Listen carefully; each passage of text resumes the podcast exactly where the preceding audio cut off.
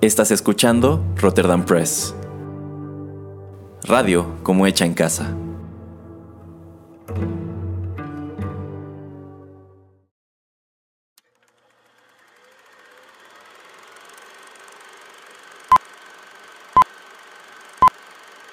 Rotterdam Press presenta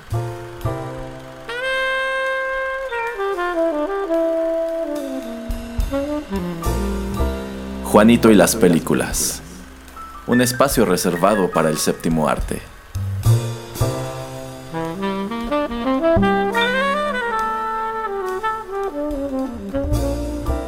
Ocupa tu butaca. Comenzamos.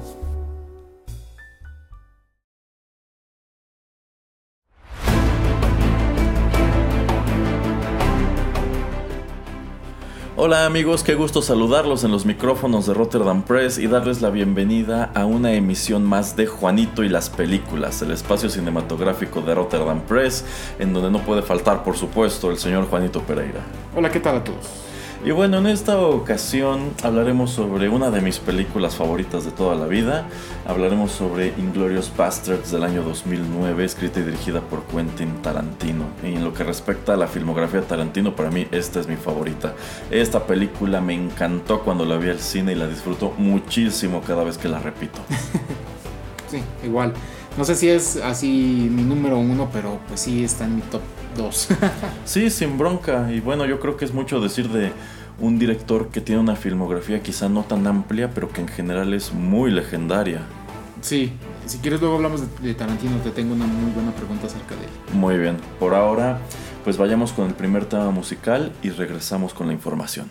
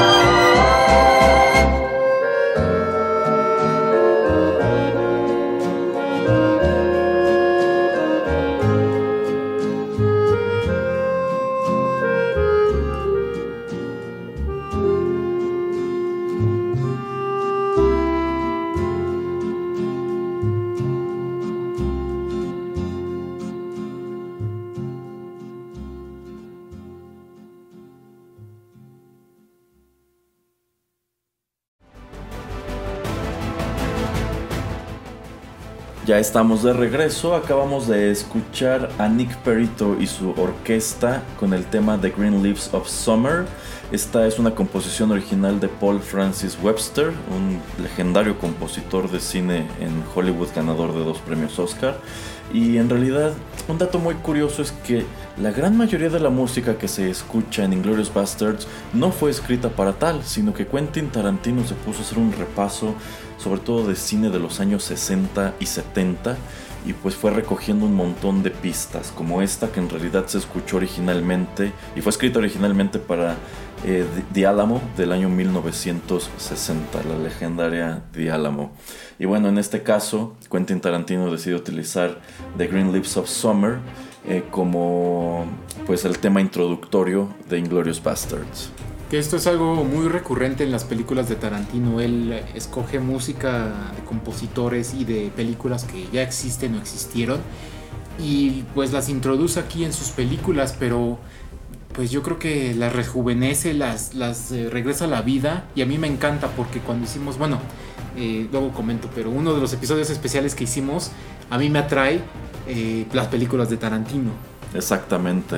Sí, yo, yo creo que si algo es visible en las películas de Tarantino, terminen de gustarte o no, es que este es un individuo al que le encanta el cine. Sí, o sea, sí, tú ves sí, las películas totalmente. y dices, el que escribió esto, el que dirigió esto, es un cinéfilo de Ah, hueso colorado. O sea, deja ver sus influencias de una manera súper palpable. Y en lo que respecta a sus experimentos con la música, igual siempre me han parecido muy interesantes como, pues, agarra de muchas partes e incluso de pronto te mete cosas que contrastan muchísimo. Porque así como puedes escuchar esta pieza totalmente instrumental, hay otras en esta película que ya van tirándole más al rock y que son Sí, sí. temas que están totalmente fuera de época.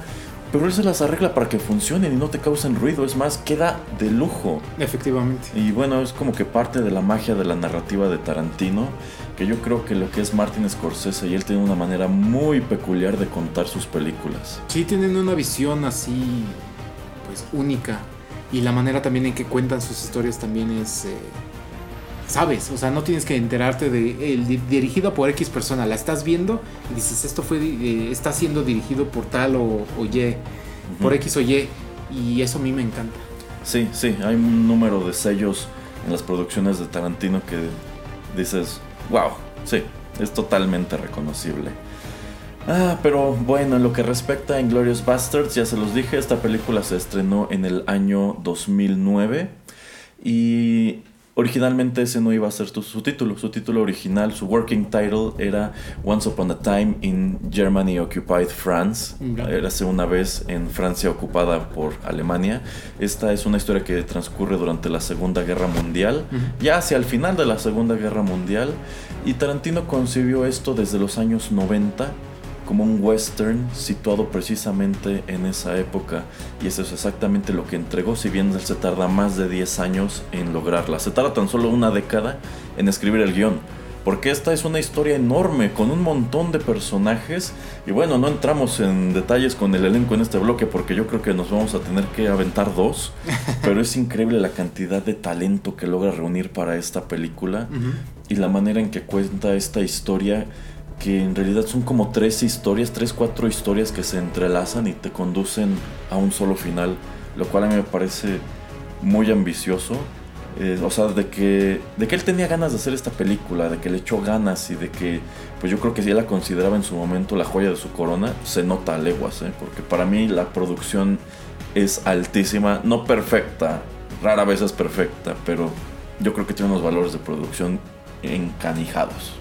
Mm, De hecho, yo me acuerdo muy vívidamente acerca de el opening de esta película, eh, la fotografía y todo, como cuando llega eh, el general eh, interpretado por Christopher Waltz a, a la casa del- de este señor francés.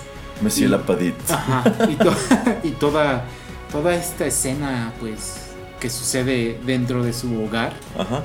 Eh, simplemente, por ejemplo, eh, tiene leche y... Ajá, sí, llega súper amigable aparte. sí, sí, sí. Pero todo lo que le dice, todo lo que ocurre en esa charla e- es increíble. Ajá, o sea, sí, y sí. cómo- te lleva de pues una bonita mañana a esta escena que es la que pone, bueno, sí echa a andar todos los eventos de la película que pues te avienta cuatro años más adelante. Entonces sí, es, es, eh, desde la primera escena me parece, me parece genial.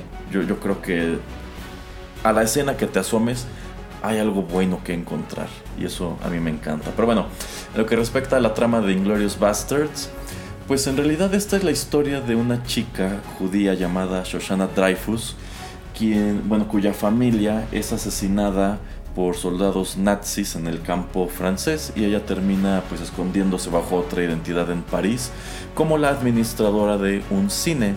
Entonces cuando París, bueno, cuando Francia está sitiada por el ejército alemán, en esta versión de la Segunda Guerra Mundial, Joseph Goebbels tiene pues como aspiraciones de ser un gran cineasta. Ajá. Digo, ya era el ministro de propaganda, pero decide pues, subirse al territorio del cine y hace una película sobre un héroe alemán de guerra Así es.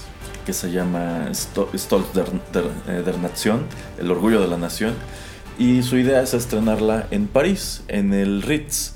Sin embargo, pues por, llamémoslo capricho de la estrella de la película, deciden trasladar el estreno a un pequeño cine que es el teatro de Shoshana, quien pues después de haber sobrevivido a la matanza de su familia de nuevo se ve pues rodeada y amenazada por toda esta maquinaria nazi, eh, pues que no están al tanto de quién es ella realmente y bueno, ahí está ese grudge.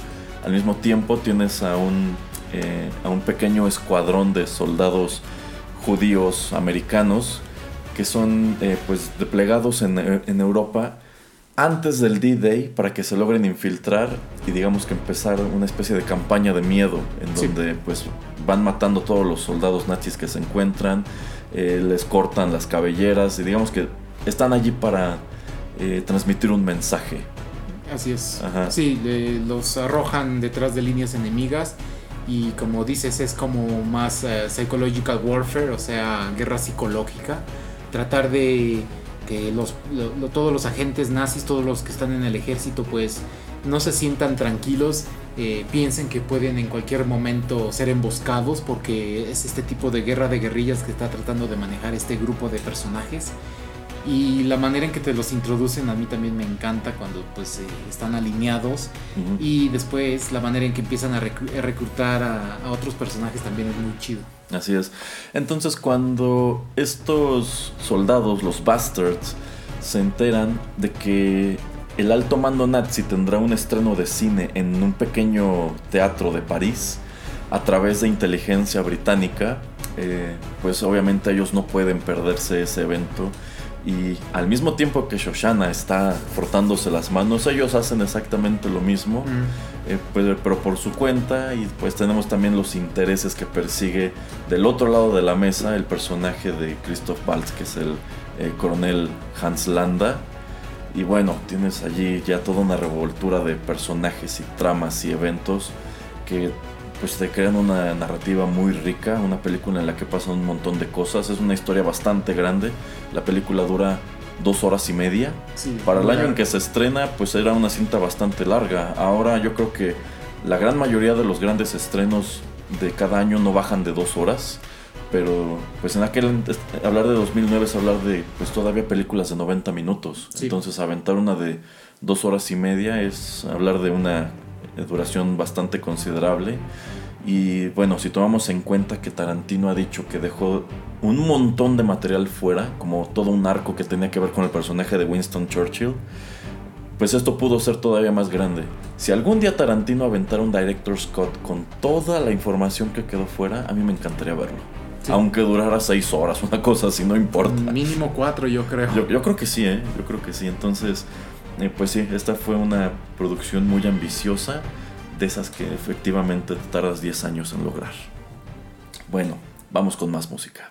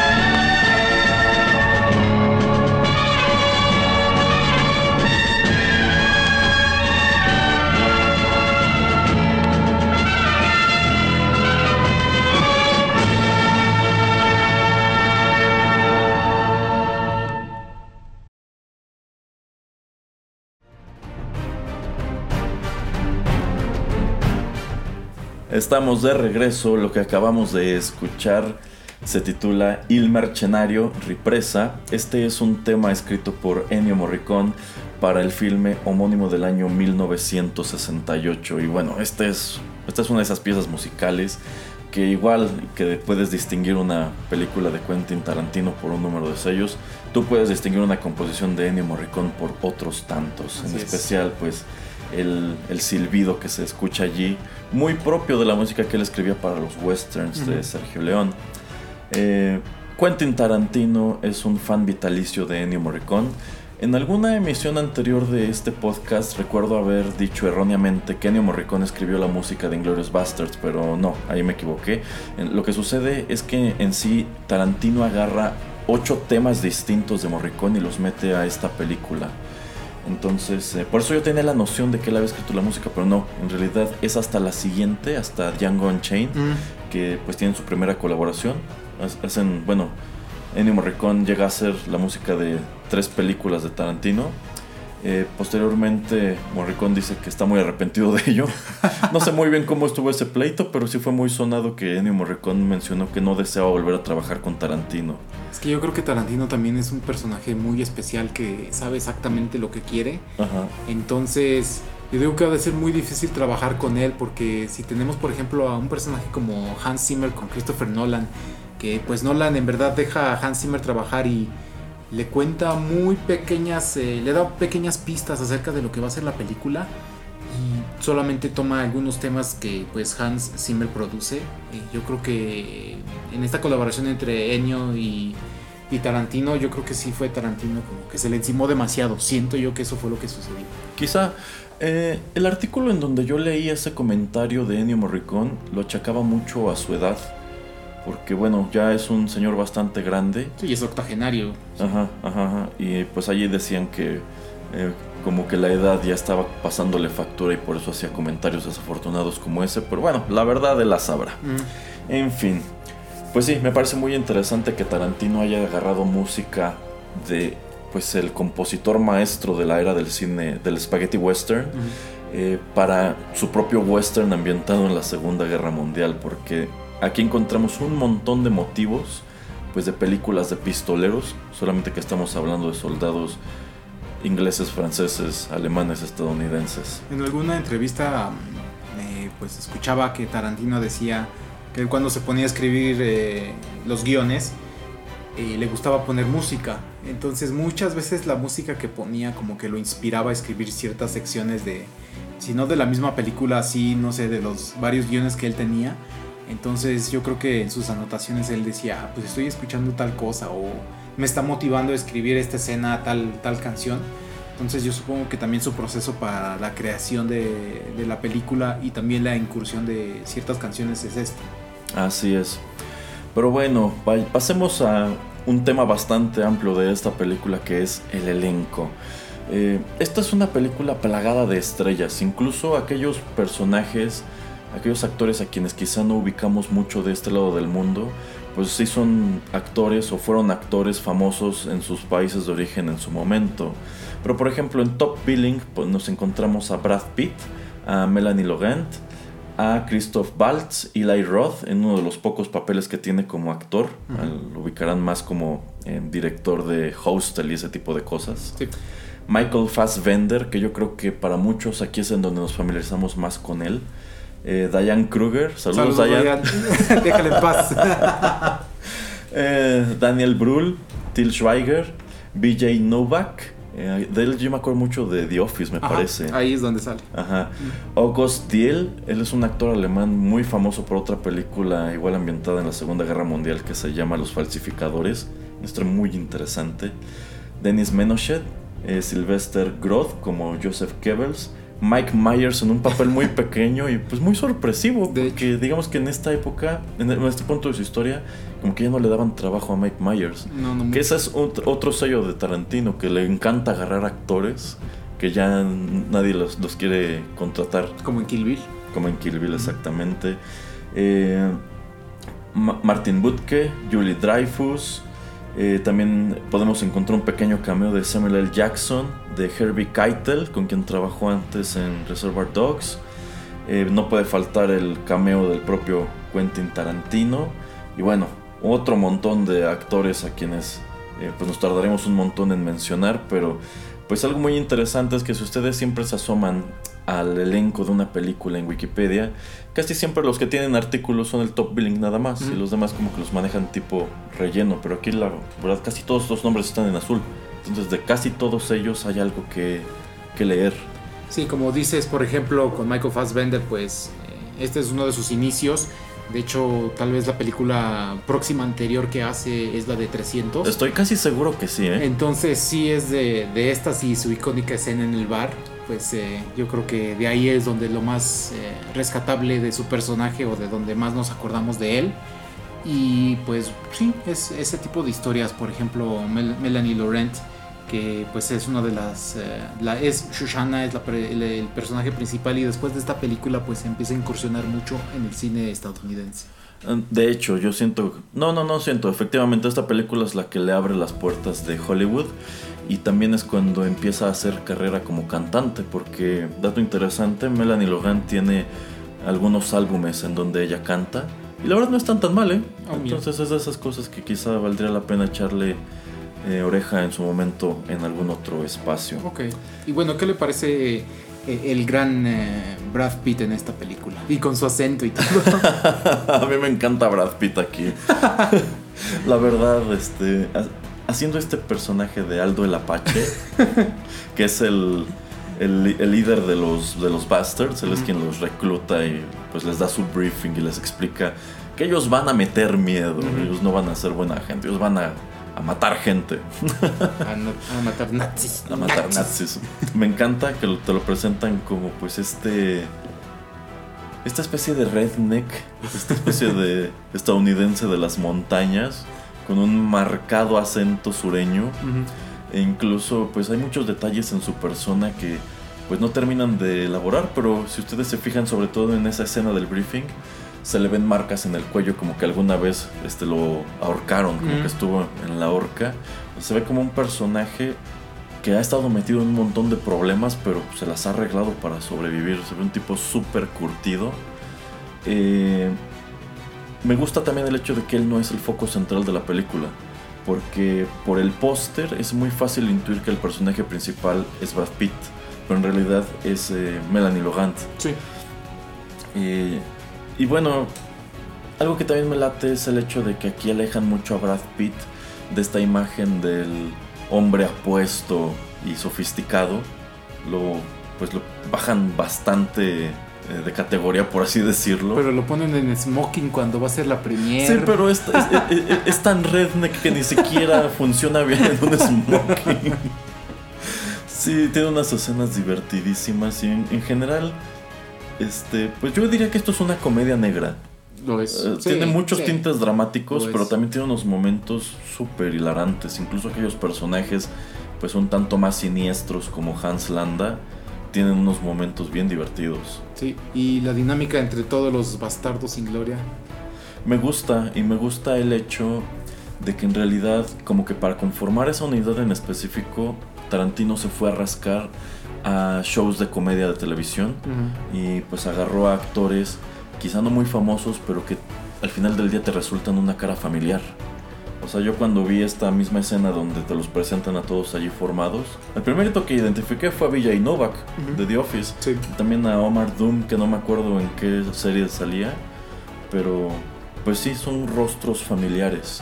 O sea, pudo haber agarrado a cualquier actor de medio pelo que nadie conociera pero creo que en lo que respecta al elenco fue muy ambicioso, debe haber sido muy caro y también muy complicado coordinar a todos estos actores, muchos de los cuales yo creo que estaban ocupados en otras cosas también. Sobre todo en televisión, como dices, porque pues eh, los episodios pues, se graban durante muchos meses, entonces tienes que encontrar el momento perfecto para poder grabar eh, toda la película en un espacio de dos, tres meses, que no sé cuánto se tardaron, pero pues tratar de no impedir que, esta, que estos actores y actrices pues regresaran a sus programas eh, normales. Así es. Eh, también otro nombre al cual me sorprendió mucho encontrar en esta película es a Daniel Brühl. Él es famoso sobre todo por un, una, película indie que se llama Goodbye Lenin. Eh, buenísima. Sí, sí. Y también un detalle bien interesante es que en lugar de rodar toda la película en inglés, en realidad todos los personajes hablan las lenguas que deberían estar hablando. Esta es una película con, un con extensivas escenas tanto en francés como en alemán. Entonces, y en italiano también. Ah, por supuesto que en italiano. ya lo del italiano fue el colmo, pero, pero bueno, o sea, me gusta que agarre, por ejemplo, un actor como Daniel Brühl, que es fluido tanto en francés como en alemán como en inglés. Sí. este, entonces, funciona de maravilla. Eh, sí, por ejemplo, Michael Fassbender. Y, y, es que a mí me encantó la lógica tras Michael Fassbender. Necesito a alguien que hable inglés con un acento británico, pero que también sea fluido en alemán. Así es. Y que el, el hecho de ser británico le representa un obstáculo en ese twist de su personaje al momento de hablar alemán, que es exactamente el perfil de Michael Fassbender. Michael Fassbender, de hecho, es alemán per se, pero él crece en Irlanda. Y digamos que pues por eso puede manejar las dos lenguas, pero no tiene un acento alemán. Sí, que son así como pequeños aspectos, tal vez un poco sutiles, pero pues después de verla dos, tres veces te puedes dar eh, cuenta pues eh, de una manera más clara. Exacto. Y también un detalle curioso de Michael Fassbender es que él originalmente no quería el papel que le tocó. Él quería el papel de Hans Landa. Ok. Pero Tarantino le dijo que no, porque en realidad eh, para Tarantino parte de lo que dificultó mucho hacer esta película es que no encontraba un actor que llenara esos zapatos. Pero un momento.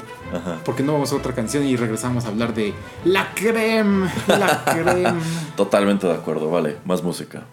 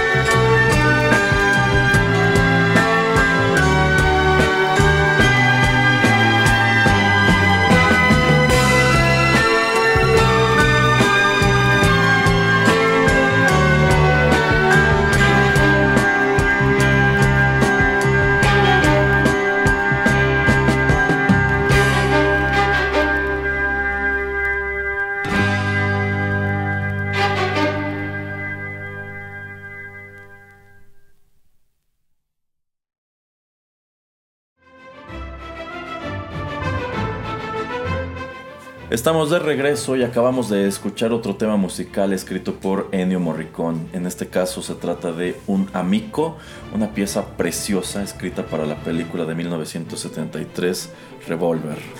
Bueno, eh, habrá quien ubique esta pieza como esa muy muy bonita balada que se escucha durante el tiroteo final entre Shoshana y el soldado Frederick Solar que pues es una de las escenas más comentadas, sobre todo por la decisión que toma Shoshana de acercarse a revisarlo, que eso prueba ser su error, y pues que muchos los ha puesto a pensar de por qué decide compadecerse de él al final.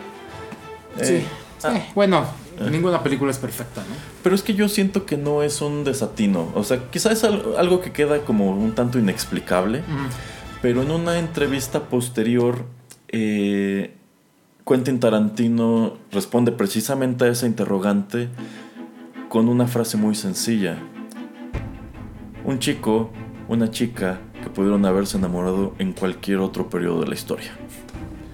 Y realmente aquí lo que digamos que lo impide es el origen de ella y la naturaleza de él. De hecho, creo podemos ponerlo en términos, por ejemplo, en Game of Thrones con eh, Jon Snow y Ygritte. Eh, bueno, los que saben acerca de, este, de esta serie, pues yo creo que también lo podrían relacionar. Y no voy a contar más porque serían spoilers. algo así. Ahora, los spoilers de Game of Thrones en Juanito y las películas. bueno, eh, pues sí, yo creo que esta es una de las piezas musicales más bonitas en todo el repertorio del señor Ennio Morricone.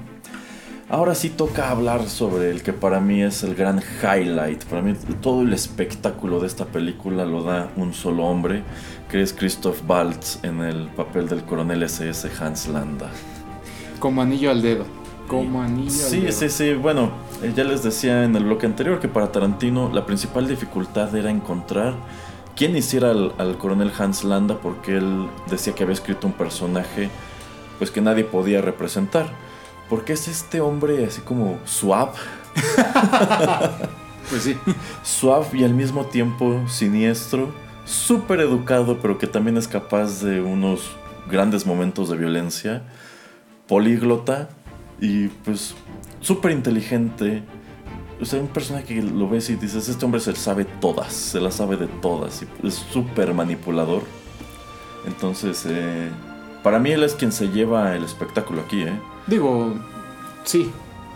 Tanto así que eh, en la época de premios los gana todos. Todos. Porque pues sí, o sea, este tipo de personajes eh, pueden cambiar de, humor o que pueden cambiar así de personalidad tan rápidamente eh, en la misma escena, dependiendo de la situación, así, no sabes exactamente si el personaje está siendo en verdad el mismo o si está nada más como tras bambalinas, tiene un plan siniestro, maestro, para ver cómo reaccionas y después eh, pues darte la vuelta o no sé, ¿me entiendes? O sea, es, es alguien tan complejo que, que, o sea, que da gusto que existe este tipo de actores.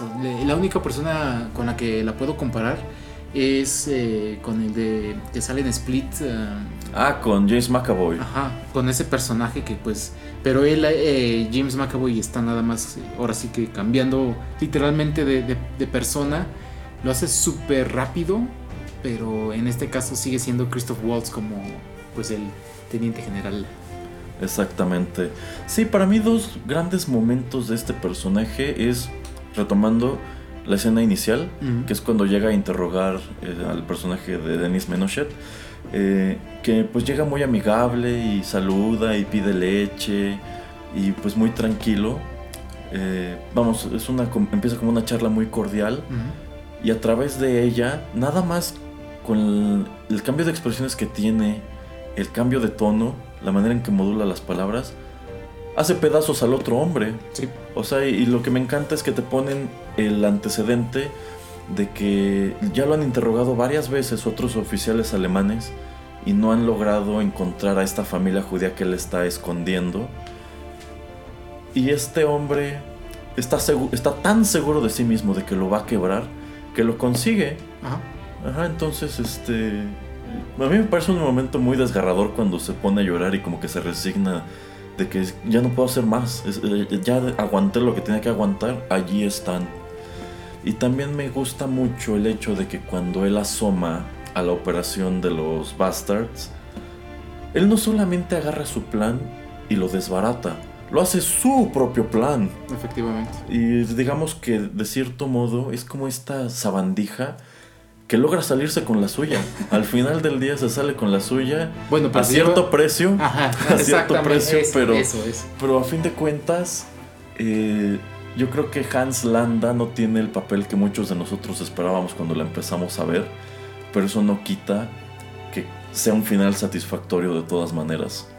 Sí, exactamente. Y lo que estaba yo, bueno, haciendo referencia antes del de, de la pausa, la escena donde pues está mm, comiendo el postre ah. con el personaje de Shoshana y pues tratamos de ver cómo eh, la señorita Dorant pues trata de contenerse, ¿no? O sea, de no, no sé, no llorar, no, es, no, no gritar, no vomitarse, no sentirse como atrapada psicológicamente después del terror y, del trauma que le causa pues, el personaje de Christoph Waltz al matar a toda su familia debajo de la casa de, pues, de este, de este señor al principio de la película. Exacto. También para mí otro gran momento es, eh, bueno, toda la gala en el lobby del cine. Mm. Eh, que, bueno, como parte del plan que Diane Kruger dice, ah, sí, esto, pueden hacerse pasar por italianos. A fin de cuentas, eh, los alemanes no son buenos para el italiano. Y cuando se encuentran el personaje Christoph Waltz, lo primero que hace es hablarles en italiano. Todos ponen una cara de, así como de, pues ¿cuántas lenguas habla este hombre? Mínimo cuatro y, fluidas, fluidas. Fluidas, fluidas, exactamente. Y después cuando se va a interrogar a Diane Kruger, que igual empieza muy simpático y se, pone en un tono súper severo así en cuestión de segundos. Eh, vamos, para mí este es un personaje que funciona de maravilla. Yo creo que no hay un mejor personaje en toda la película. Todos los premios que le dieron posterior al estreno fueron más que merecidos. Y también me parece una lástima que, a pesar de que es Inglorious Bastards la que le abre Hollywood a Christoph Waltz, en adelante no ha hecho nada que se le parezca realmente. No, que bueno, yo creo que intentaron de tomarlo como un villano principal en la película de James Bond de Spectre, pero pues la verdad no funciona. Eh, lo dejan abierto al final, spoilers, lo dejan abierto al final de que tal vez vuelve a salir como el villano en la siguiente, si es que regresa Daniel Craig y si es que convencen a Christoph Waltz. Pero, híjole, sí, como dice Erasmo, no, no ha funcionado en algo que no sea una película de Tarantino, porque pues también en la de Django Unchained a mí me gusta mucho su personaje, pero pues fuera de eso no, la verdad no me ha convencido. No, la verdad no, este, sí hay varias películas en donde pues como que han tratado de ponerlo en personajes llamativos como ahí en Spectre que hace a Number One. Y cuando anunciaron a Christoph Waltz en ese papel a mí me entusiasmó mucho. Es una lástima que la película haya sido mala, que su personaje se haya sentido totalmente desperdiciado. Pero yo siento que el gran problema con su carrera posterior es que los personajes le quedan chicos.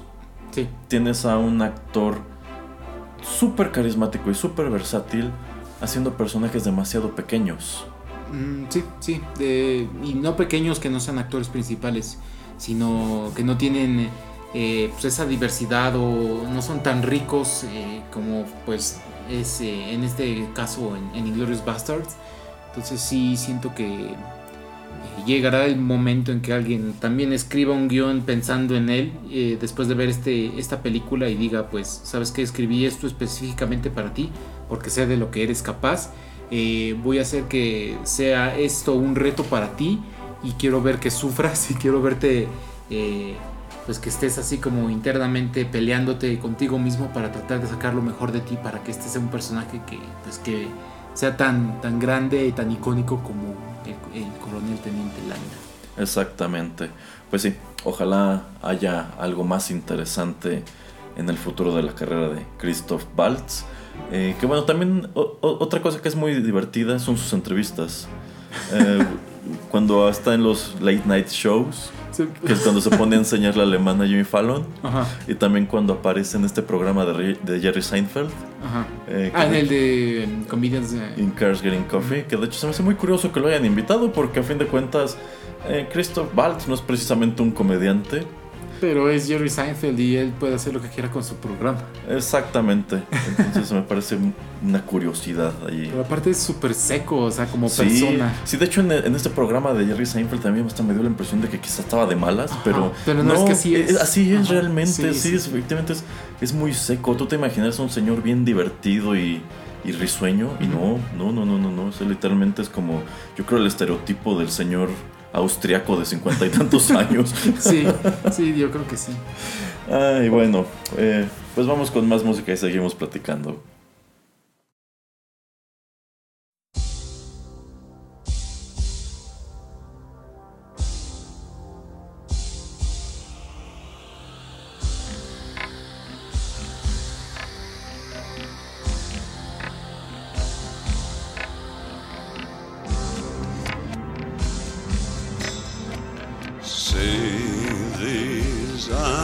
so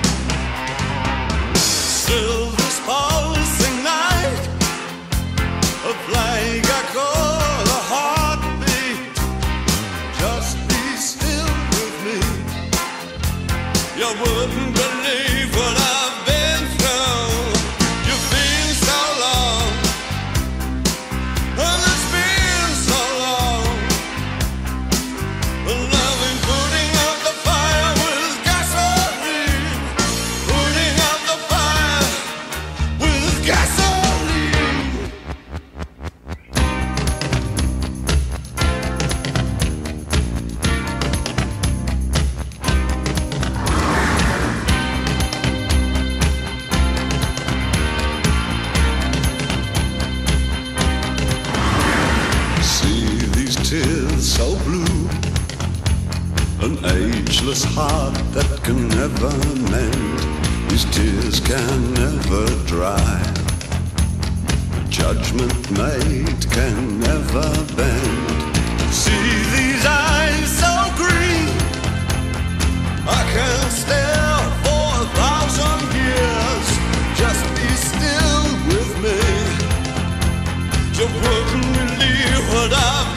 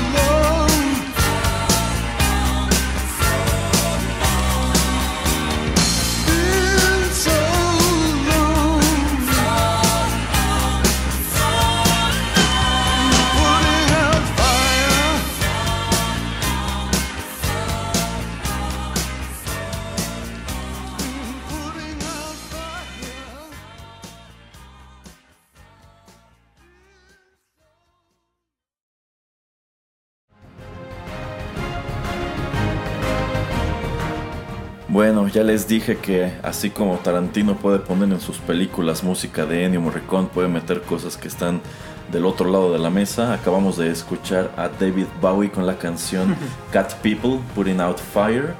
Esta canción fue escrita por Giorgio Moroder, quien fue el compositor de la banda sonora de la película Cat People de 1982.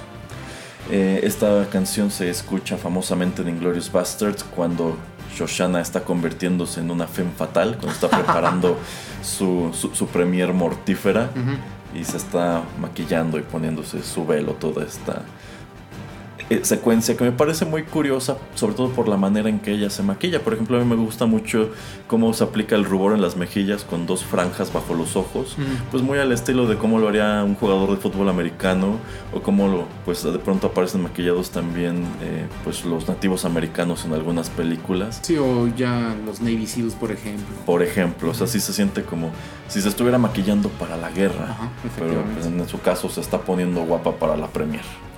Sí, un personaje, como dice Erasmo, que no se siente muy céntrico porque pues el nombre principal de la película pues no es el de ella, pero pues sí seguimos su historia por, por mucho tiempo y, a mí me, me, gusta mucho el desenlace de, de, su personaje, aunque ya decimos es trágico, pero pues eh, yo creo que lo llevan a buen puerto después de que ella cumple pues su misión. Exacto. De hecho, algo muy curioso del póster de esta película, bueno, es que sí puedes ver a Melanie Laurent, pero en realidad quien aparece hasta el frente es Brad Pitt. Pero Brad Pitt no es el personaje principal. Quizá es el actor más famoso de todo el elenco. Es que es por eso. Pero por ejemplo también tienes a Eli Roth. Uh -huh. Y pues así que digas, tú quieres ir a ver una película porque aparece Eli Roth como actor. La verdad a veces ni siquiera como director quieres ir a verlo. ¿Por es... qué no, señor Erasmo? Cuéntenos. ¿Qué ha, ¿Qué, ¿Qué, ha, hecho de mal Eli Roth que no le gusta? Es que Eli Roth, bueno, Eli Roth este, empieza a destacar con las películas de la serie Hostel, que la verdad no me gustan. La primera está medio rescatable, pero todas las que siguen ya me parecen refritos malos, que ni siquiera parecen realizados por la misma persona. Y como que se ha pegado a ser una especie de Tarantino wannabe. Uh -huh. Y ok, sí, las películas de Tarantino son violentas, pero yo siento que no son innecesariamente violentas como las de Eli Roth. En realidad yo creo que lo realmente atractivo de una película de Tarantino está en la historia sí. y en algunas secuencias y pues en detalles, más que en decir voy a ver una película de Tarantino netamente porque es violenta. Aunque yo creo que esta es una de sus películas más violentas, siento yo, y donde pues es un poquito más gráfico, donde podemos ver todas las muertes, ¿no? Entonces...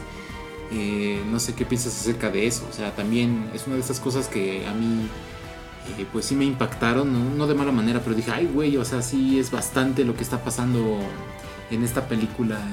Sobre todo cuando les quitan la cabellera, uh -huh. cuando los marcan, eh, el jugar béisbol con ellos.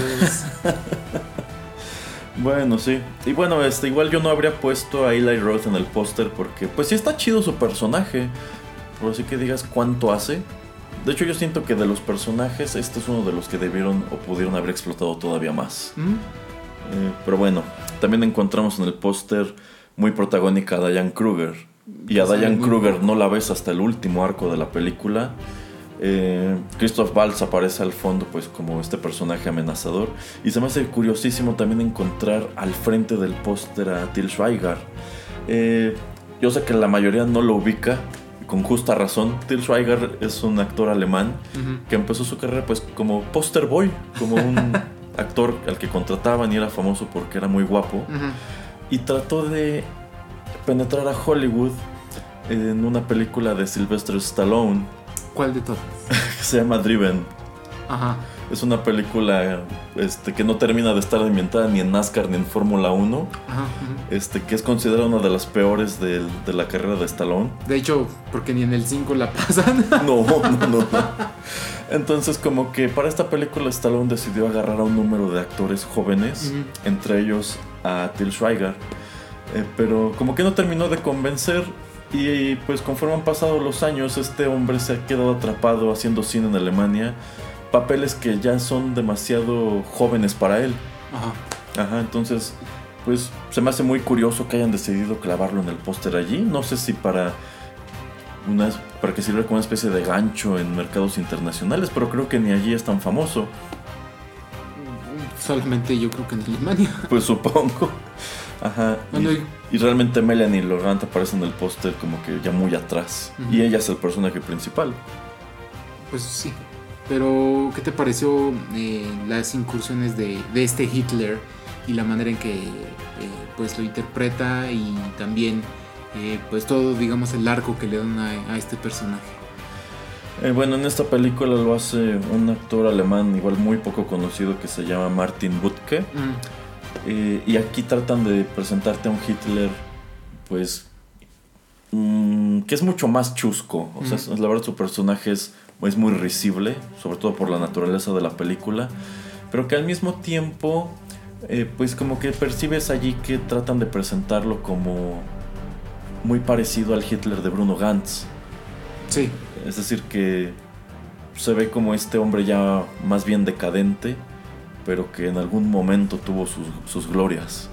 Eh, me gusta, también me gusta mucho la representación que hacen de Joseph Goebbels y me gusta que lo transforman en cineasta, que siendo pues el ministro de propaganda se pone a hacer películas que sirven precisamente para ensalzar al régimen y pues que toda, todo este complot va en torno a su producción más reciente que te das cuenta que no sabe de cine, no sabe hacer cine, eh, pero pues todo el mundo lo aplaude y él se lo cree solamente por ser quien es. Sí, sí, sí, sí. Ajá.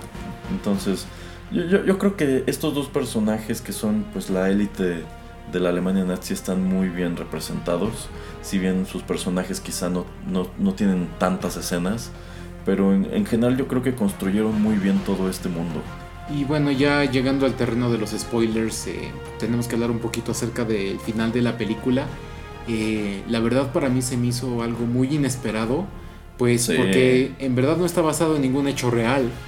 Y la verdad, que suceda lo que sucede en el teatro, pues así como que me quedé así de ah, cara y, en verdad así va a terminar la película y en verdad así están este, tratando a estos personajes, pues eh, históricamente, no sé, que sabemos dónde terminaron.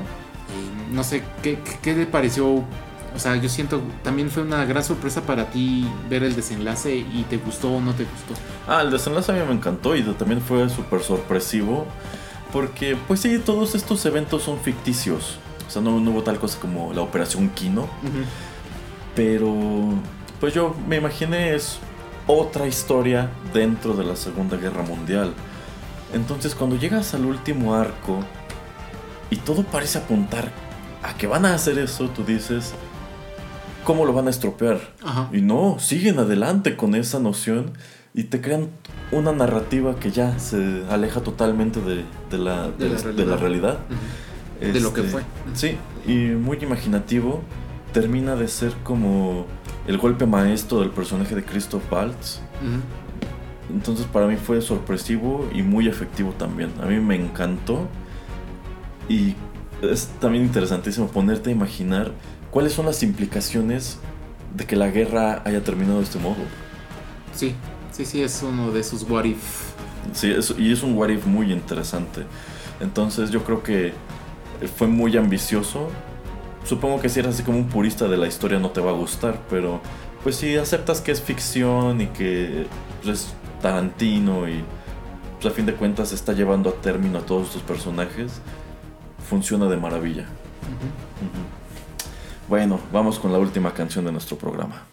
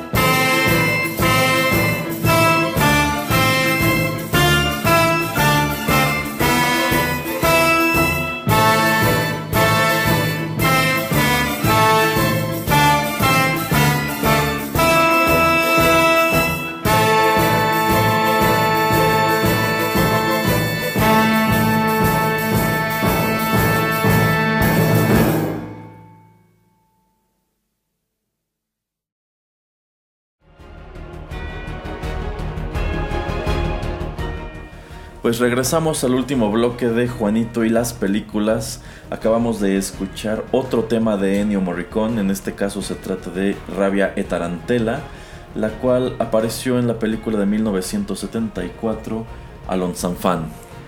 Eh, y bueno, famosamente, este es percibido como el tema principal de Inglorious Bastards, si bien en realidad eh, solamente lo escuchamos hasta el final de la película, pero pues sí es muy curioso cómo en la, en la memoria colectiva el tema de, de Morricone que todo el mundo ubica para esta película es Rabia de Tarantela y no de Green Leaves of Summer, que es el que se escucha al principio y de hecho sí fue manejado en su momento como el tema principal de la película.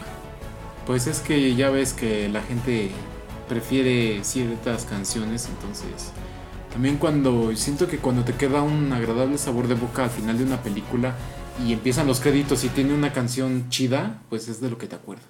Yo pienso que por ahí debe ir la cosa, porque recuerdo que cuando empieza el credit roll, pues empieza muy fuerte esta, esta melodía. Es que es eso. Y es que viene a cerrar muy padre, porque yo siento que va muy, muy, muy, muy de la mano con toda la acción que acabas de ver.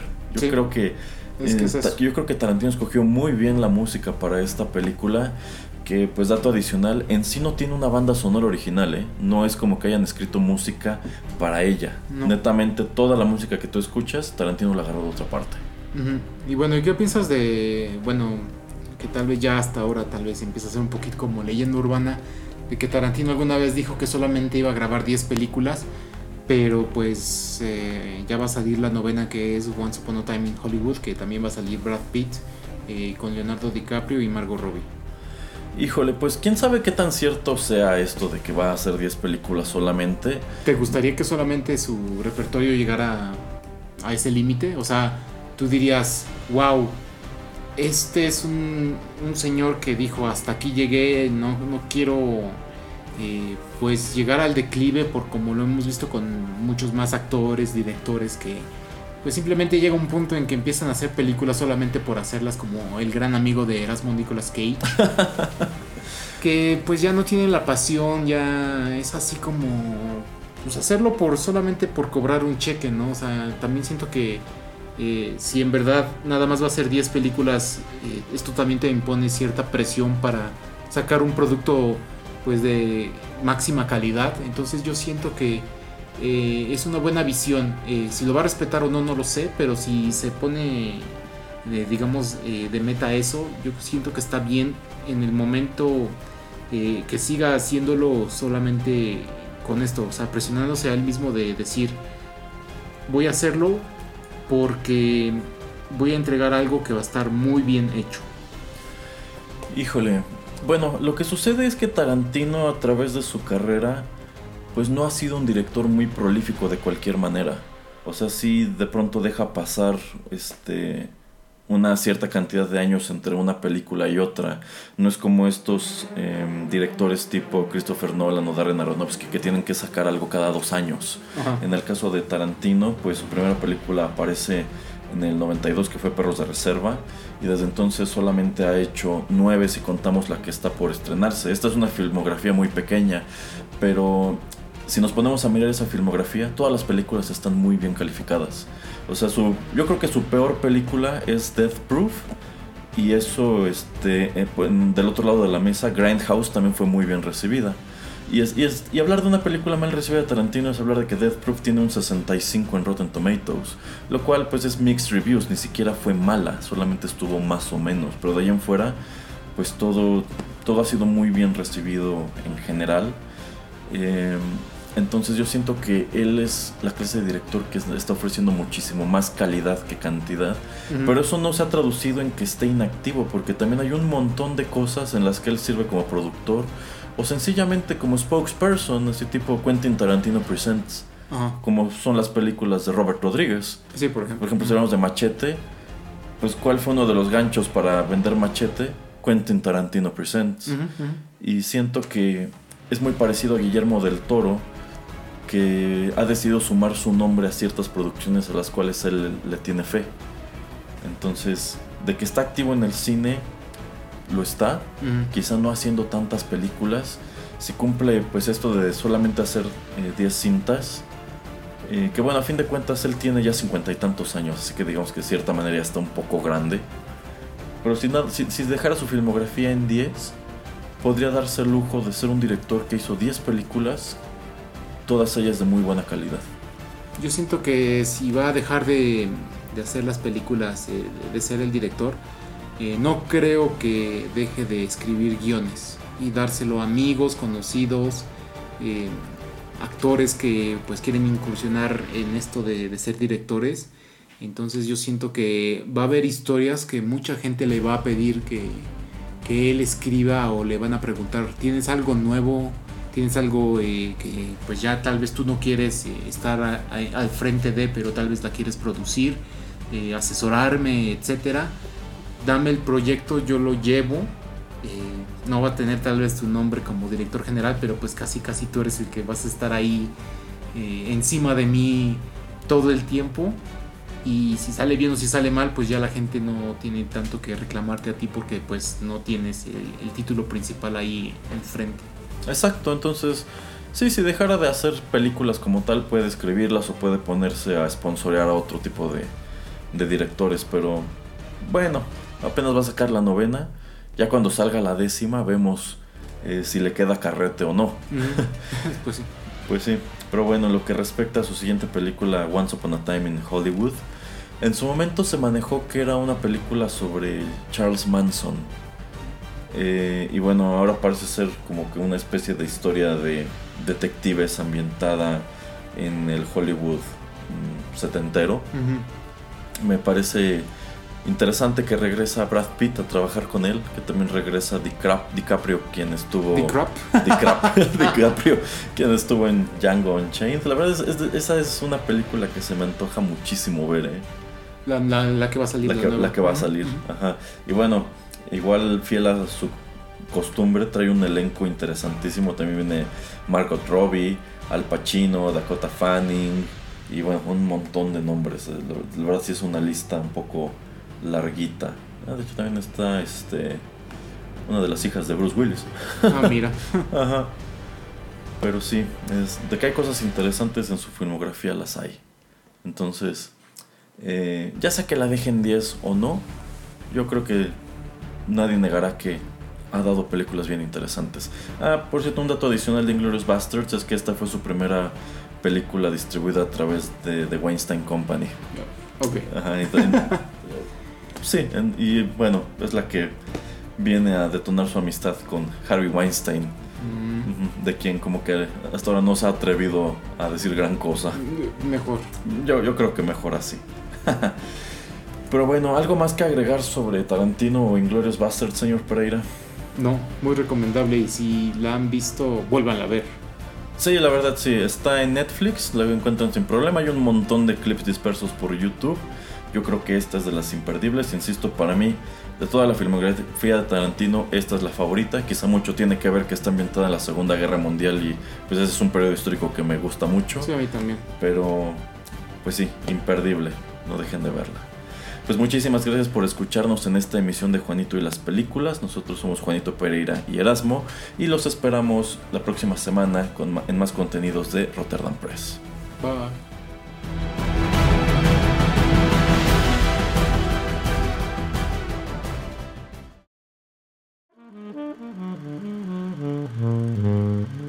Juanito y las películas llegó a su fin.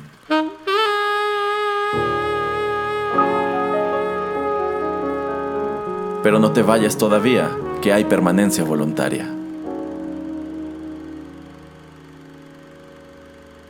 Quédate con nosotros en Rotterdam Press.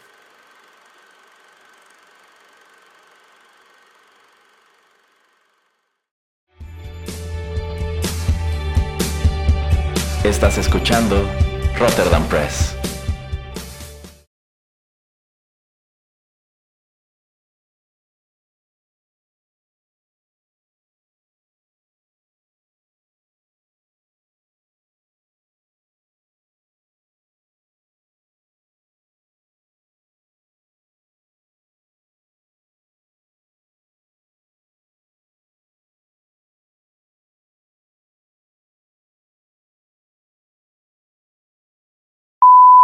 Ich befürchte, dass keiner von Ihnen ein einziges Wort Deutsch spricht.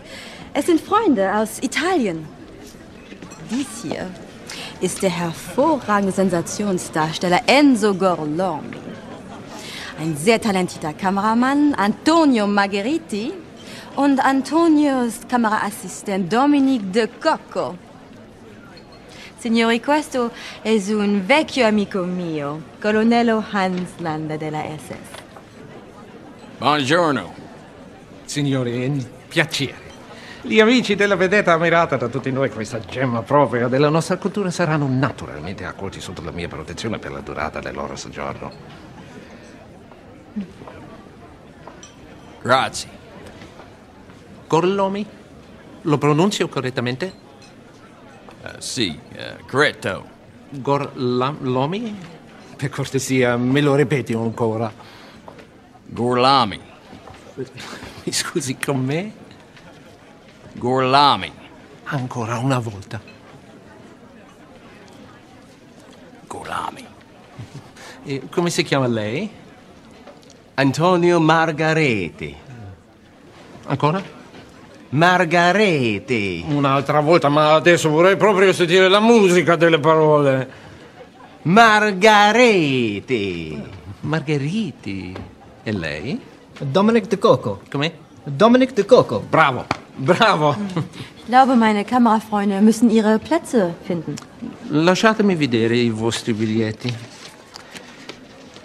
Ich glaube, für einen Star von Ihrem Status wird es nicht allzu schwierig gewesen sein, Premierenkarten für Ihre Freunde zu besorgen.